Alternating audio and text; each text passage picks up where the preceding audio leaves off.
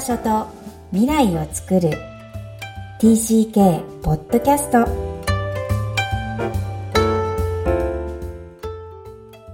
はい。今日も TCK ホームインタビューの時間です。今日のお客さんはフリーランス通訳翻訳者の福島雅人さんにおいでいただきました。こんにちは。こんにちは。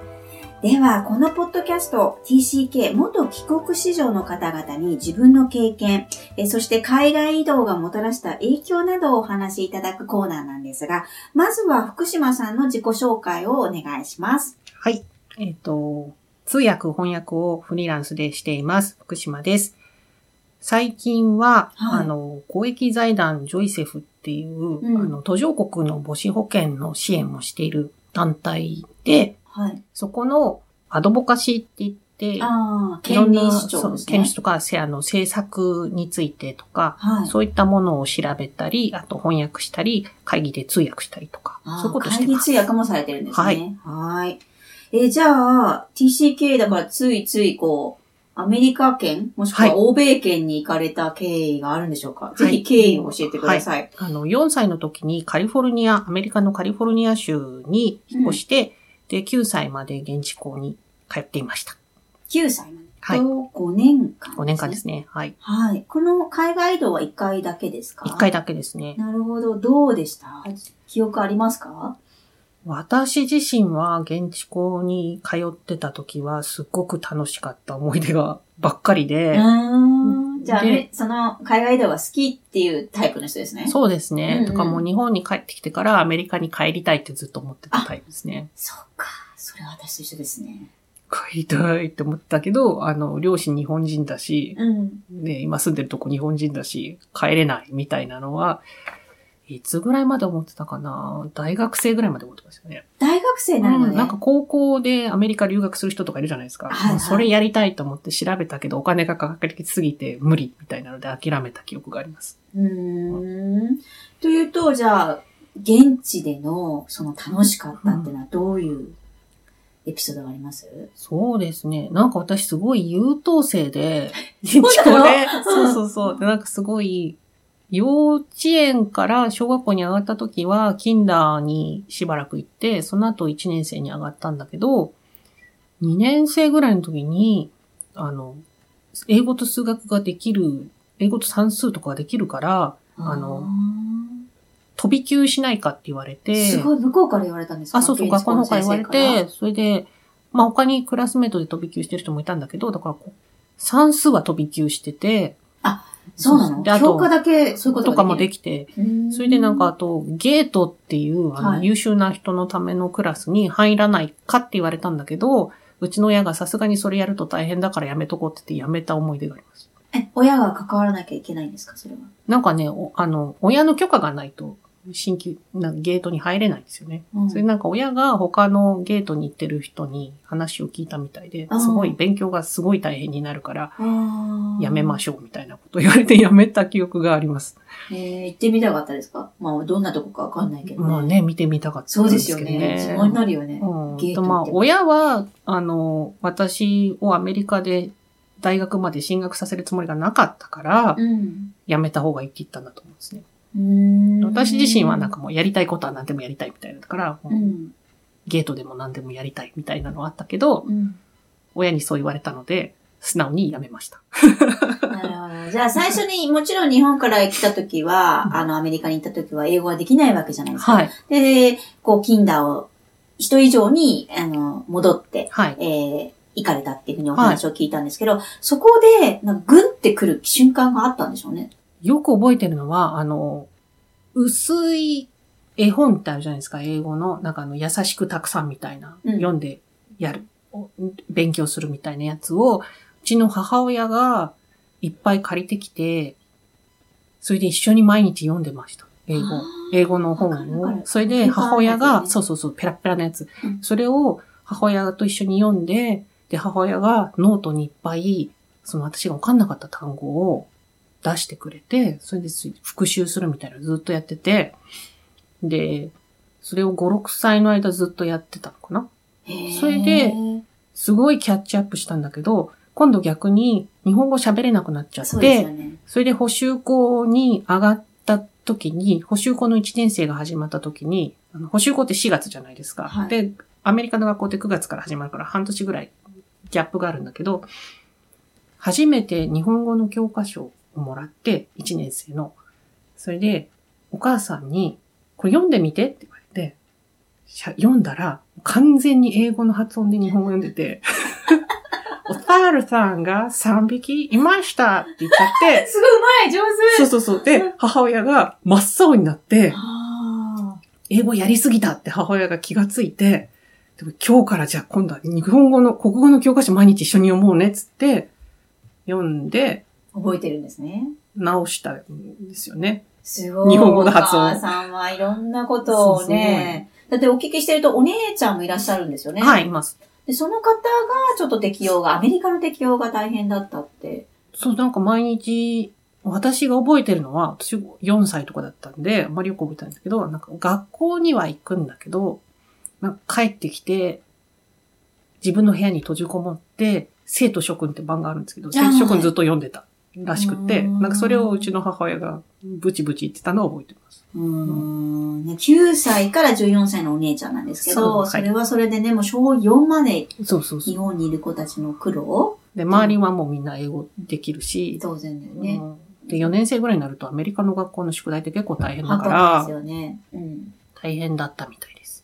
うーん。その下に隠れて、はいのびのび過ごしていだたですかね。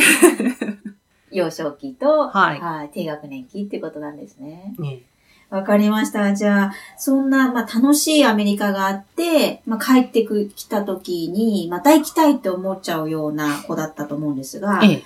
今思うと移動が自分の人生にもたらした影響とか、あの、適応とか、それが今自分にとってどんなものだったとかっていうお話を聞かせていただいていいですか？そうですね。なんか、私多分すごい過剰適応型の人間で、うんアメリカに行ったらすごいアメリカ人らしくなるんだと思うんですよ。で、逆に日本に帰ってきた時に、やっぱり、えっと、1年目が厚木市に住んでたんですけど、厚木市って別に外国人とか全然いないし、帰国子女の人とかも全然いない中で過ごしてて、でも全然、あの、上履きとかもわからないみたいなね、うん赤白棒の使い方わからないとか、そういうところから始めて1年間結構苦労したんですよね。うん。で、その後に、多摩市に引っ越したんですけど、その時にうちの親が、あの、帰国子女だって言わないことにしようって。でまあ学校にそう、学校に相談して、一応帰国子女っていうことは言わないで、転校した、転入したんですよ。それで、まあ日本語は普通に喋れたし、勉強もできたので、その、何かでバレるってことはなかったんですよね。バレるって言っちゃうのね。バレることがなくて、だからすごい適応しちゃったんだと思うの。表面上すごく。それ記憶にあります？言わなかった自分っていう。言わなかった。うん。本当に仲いい人に一人二人、いや、実は帰国子女で、みたいなことは言ったけど、っていうのも、そのうちに遊びに来ると英語の本とかいっぱいあるから、うん。ね、なんでこんなのあるのみたいになっちゃうじゃないですか。だからそれ一応説明はするけど、小学校の間は、特に問題はなくて、帰国子女だとかって言っても、なんかほら、英語喋ってみろ、オレンジみたいなので済むから、あんまり関係なかったんだけど、中学校の時に英語の授業が始まっちゃって、それ一番よく覚えてるのは、あの、1年生の時に暗唱の宿題っていうのがあって、はいはいそのテキストの、あの、レッスンはい。1個覚えてって、先生のとこに行って暗唱するみたいなのがあって、めんどくさいから5個ぐらいいっぺんに覚えて、確かに覚えれちゃうからね。そうそうそうそうその程度だとね、中1は。そう。で、先生のとこに友達と行って、バーって。全部やったら先生びっくりしちゃって、なんでそんなに覚えられるの？って言って友達が、だってこの人帰国子女だもん、みたいなこと言っちゃって、っていうのと、あと、すごくね、私自信がなくった子供だったのね。真面目に勉強してたけど、なんかすごい自信がないように見えたんだって。うちの母親とかね。うん。日本に帰ってからですか？日本に帰ってきてから、そ,、そうですよねれで中学生ぐらいになって、で、私、なんていうの、日本にいて帰国子女だってことを隠してるから、うんど、どこかで英語を使うってこともないし、うん。で、一応英語の帰国子女向けの英会話教室っていうのを通ってたんですよ。週に一回うんで、そこで英語は使うけど、それ以外は使わない。週1回ですね。週1回。週1回2時間とか。うんそれで、まあそこは帰国子女向けのクラスだから、帰国子女しかいなくて、そこではもオープン。うオープンでいられるけど、それ以外の時は全然オープンでいられないっていうので、なんかすごいしおれてたっぽくって、で、母親が中学校1年生の時に、英検受けたらって言ってくれて、英検2級受けたら受かっちゃったのね。うん で、それが、英検って文科省の管轄だから、中学校に結果がいっちゃうんだよね。ああ、そうなんですそう、ね。それで学校の方でも、英検2級みたいになっちゃって、で、なんか中学校の方でもあんまりその帰国子女だとかっていうのは意識しないで私のことを扱ってたんだけど、それでもういきなり帰国子女だみたいになっちゃって、で、1年生の時はでも、まあなんともなかったのかな。で、2年生の最初の英語の授業の時に、英語の先生が変わって、で、先生が、あの、浅枝さんって言ったんだけど、浅枝さんは帰国子女だから、じゃあ皆さんのお手本になるように、じゃあ一番最初の授業でね、レッスン、レッスン1読んでください。うんうん。指されたんですよ。うん。で、私それまで、ものすごい broken English で、うんうん。1年生の間はね、通してたわけ。 broken English っていうのそういう時。ハン Humpty, Dumpty、ね、 sat on a wall みたいなこと言ってたんだけど、まあ、しょうがないから、帰国子女ですから、皆さん手本になるように言ってくださいって言われたから、その先生に言われて、だからもうすごい、自分ができる限りの一番綺麗な英語の発音で、初めて言ったのね、外に読。んだら、はい。シーンってなっちゃって。な、なんだみたいになっちゃってう。ん。で、それから、なんだろう。自分がオープンになったっていうよりは、うん。なんか私今までみんなのこと騙してたみたいな感じになっちゃああ、って。そっちですか。うん、私自身ね。罪悪感？うん、あったあった。ありました？うん。感じてました？あとバレちゃったみたいなのとか。バレちゃった？そうだ、頑張って隠してたのにバレちゃったみたいになっちゃって。うん。なんかその後の。いけないことしてないのにいけないことしたような感じになっちゃうそうそう。でもすごいね。ね、うん。なんていうの？今までほら、私すごい普通の人ですみたいなふりしてたけど、やっぱり普通の人じゃなかったみたいなになっちゃって、なんか、うん、いじめられたりとかもしたし。ああ、中学校がすぐに始まったんじゃなくって、うん。ねえ福島さんの場合逆に3、4年経ってからそうそうそう。だから、起きるわけですね。そうそう、頑張って。適用の問題は。そうそうそうそう。なるほど。すごい。だなんかすごい、だから自分らしさって何みたいなのにはすごい悩んでましたね。中学生時代から。そうそうそう。で、中学生時代そういう感じで、それで、で、姉が、あの、ICU 高校って言って、帰国子女が多いところに、帰国子女枠で入ってたんですよ。うんうん。で、ICU 高校の帰国子女枠ってすごい細かくて、で、あの、行ってた年数に対して、帰ってからの年数が何年経つと帰国じゃないってなっちゃうんですね。だから私、一応帰国子女なんだけど、ICU 高校を受けるときには、基準に満たない。ので一般生枠で入ったんですよ。うんうんうんでも、ICU 高校は帰国子女の人が多いから、そこに行ったら、もうその変に自分、周りの人騙したりとかしなくて済むって思って、うん。うん ICU 高校に行ったら、私、あの、一般生で入ってて、うん。で、そういう人は、でも実は帰国子女じゃないですか。でそういう人、隠れ帰国って呼ばれるんですよ。抜けるつもりが、結局隠れば 戻ってきちゃったってこと？悲しいかなですね、そうそ。そうれ。で、まあ、自分、うん、なんで、あの、隠れ帰国っていうのが、なんでそういうふうに呼ばれるかっていうと、はい。帰国子女の人っていうのは、はい英語はできるけど、はい。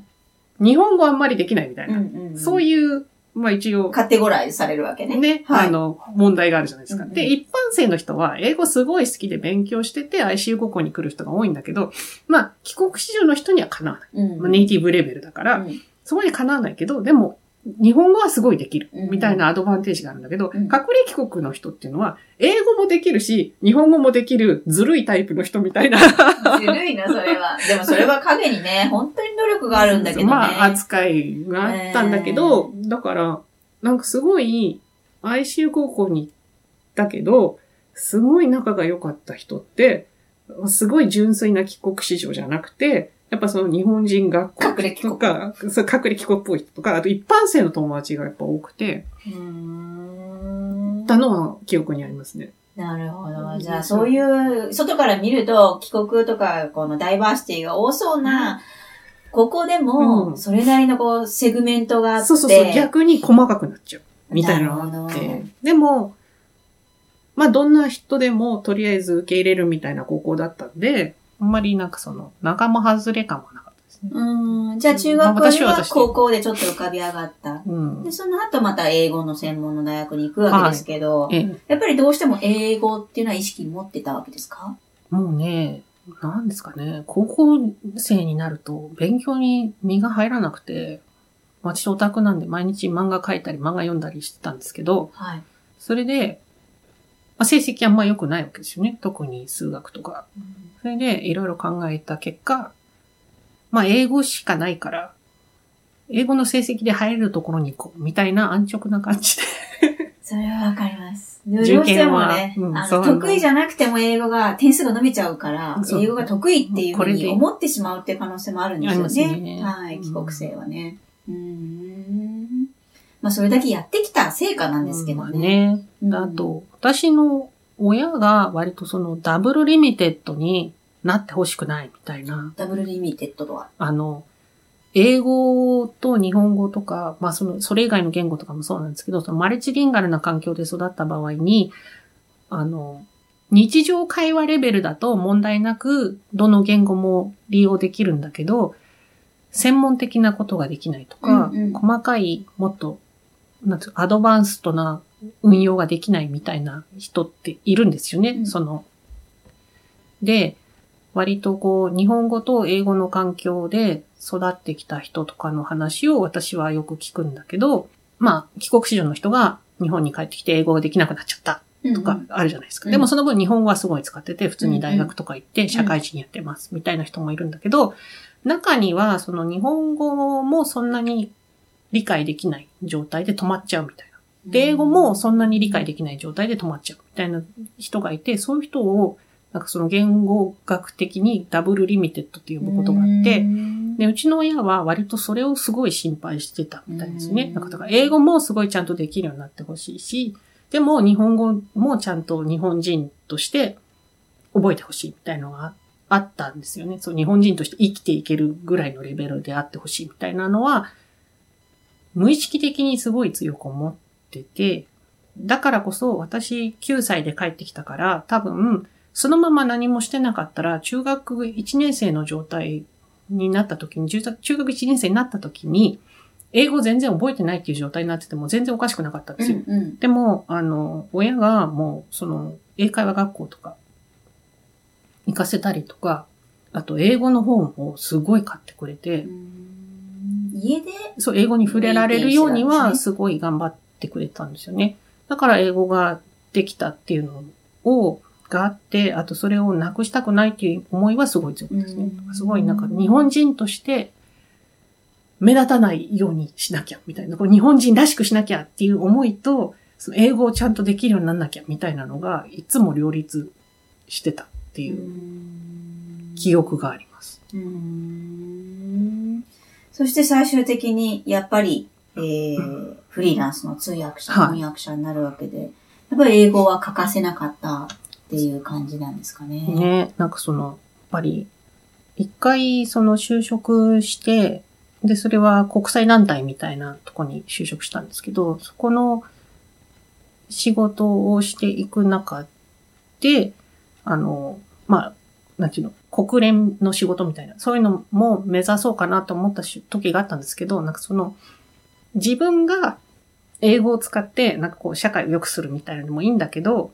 なんかそのいろんな人が活動していく中で、手助けになるような、その言語の手助けをしたいみたいなのも、すごい思うようになったのと、あとその、日本の人が知らないことをもっと持ってきたいみたいなのもあったんですよね。そうすると、通訳とか翻訳っていう仕事になるのかなと思って、うん。そっちに進んでったっていうのはあると思います。うん。外のものを日本に入れるっていう役割も必要だなっていうふうに、逆に外に出た幼少期だからこそ思える感じるし、ってことですね。で、そういう人も増えてるけど、あとその日本のことを英語で説明できる人があんまいないな、みたいなのも思って、そっちもやっぱり。難しいですからね。いや説明するのね。そうわびさびから行かなきゃいけないからね。そうそうそうそう。で、割と、うんなんていうのかな。日本ってすごい英語の説明がないじゃないですか。うんまあ増えてきたけどう、ん最近は。そういうのもなんか、できたらなっていうふうに思ってます。えー、じゃあやっぱり日本の架け橋みたいなイメージがありますが、そんな福島さんに最後の質問です。はい。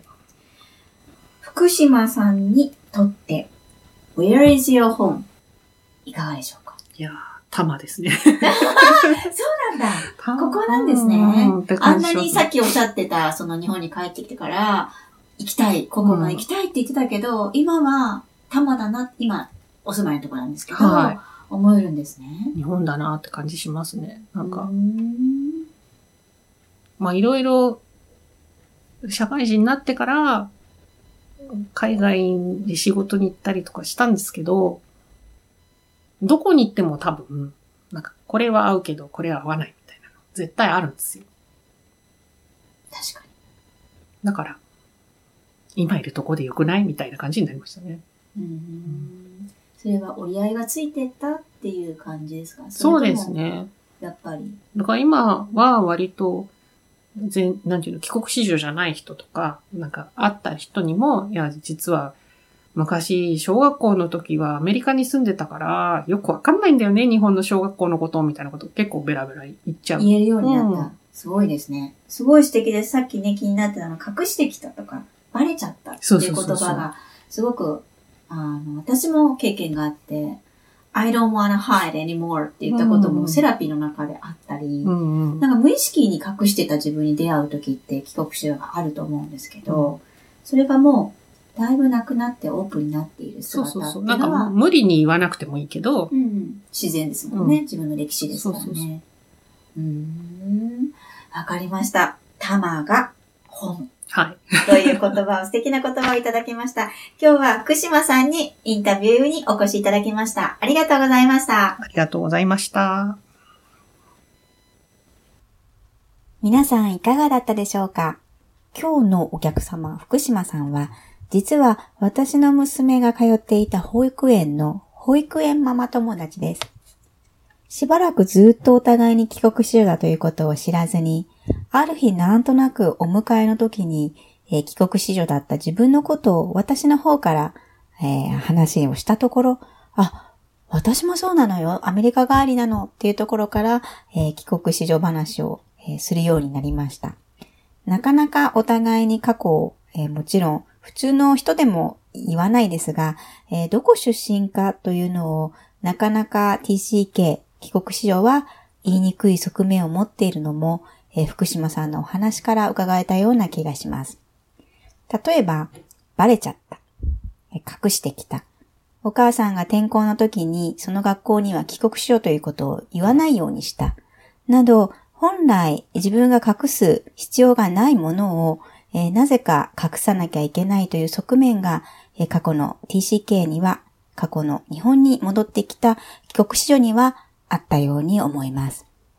えこれから帰ってくるみんな、そして今も帰っている子供たちが自分の生い立ちを隠さなくていい、え堂々と自分の話ができる、そんな日本になってくれたらなと今日も思いました。皆さんはどんな風にお聞きになっていただけたでしょうか？この番組ではお悩みを質問を受け付けています。育ちネット多文化で検索してホームページからお問い合わせください。ポッドキャストを確実にお届けするために、購読ボタンを押して登録をお願いいたします。今日も気持ちにありがとう。